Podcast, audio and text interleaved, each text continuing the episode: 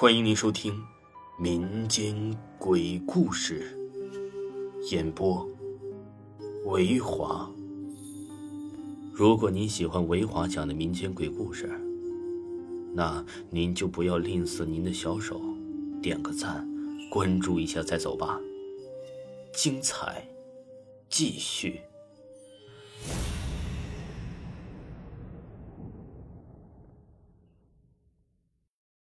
继续为您播讲报应。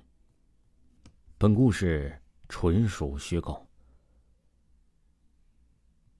杨伟，我们从高中就是同学，如今五年过去了，我没想到你是这样的人呢。说着便转向了头。当杨伟看清那人的脸，顿时面如死灰。谭晓东。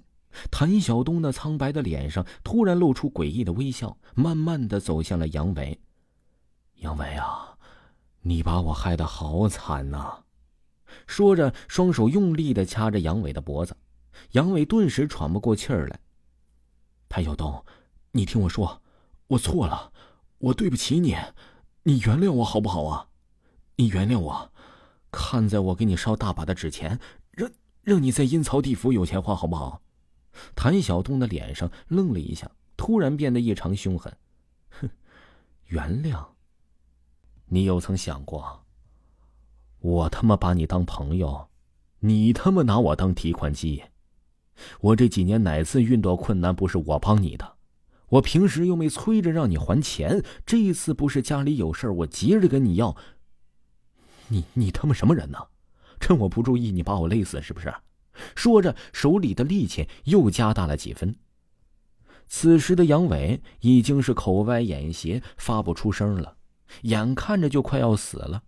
谭晓东放开了他：“我不让你死，我要让你一辈子活在阴影里，我要让你一辈子都不得安宁。”第二天一大早，几辆警车开在了杨伟的出租屋附近。警察在二狗的指引下来到了杨伟的房间门口。开头的警察跟旁边的二狗对了一下眼神，二狗点了点头。警察猛地举起枪，踹开了杨伟的房门，大喊道：“你已经被包围了，举起手来！”当警察看到屋里的情形，有些不敢相信。只见杨伟奄奄一息的趴在地上。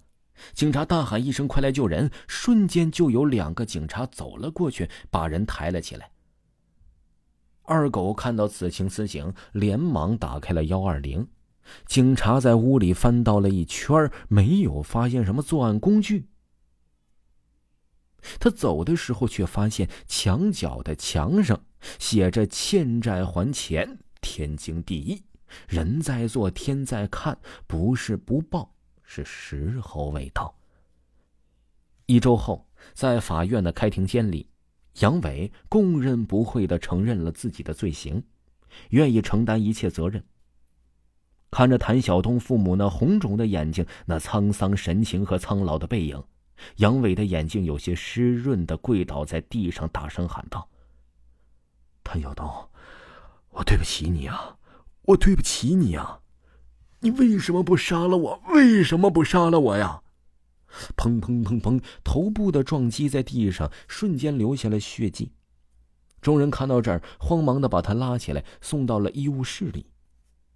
杨伟此时忘了法官宣判的无期徒刑，忘了父母看他的眼神，忘了父母突然苍老的背影，脑子里只有一句话：报应啊，报应！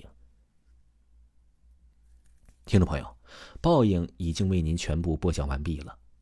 如果呢没有听过维华这部鬼故事的专辑呢，那维华新推出了两部专辑，一部叫《躲在墙壁里的女人》，一部叫《一个不留》，都是非常非常好听，我亲力推荐的两本书。喜欢的朋友一定不要错过。咱们下期再见吧。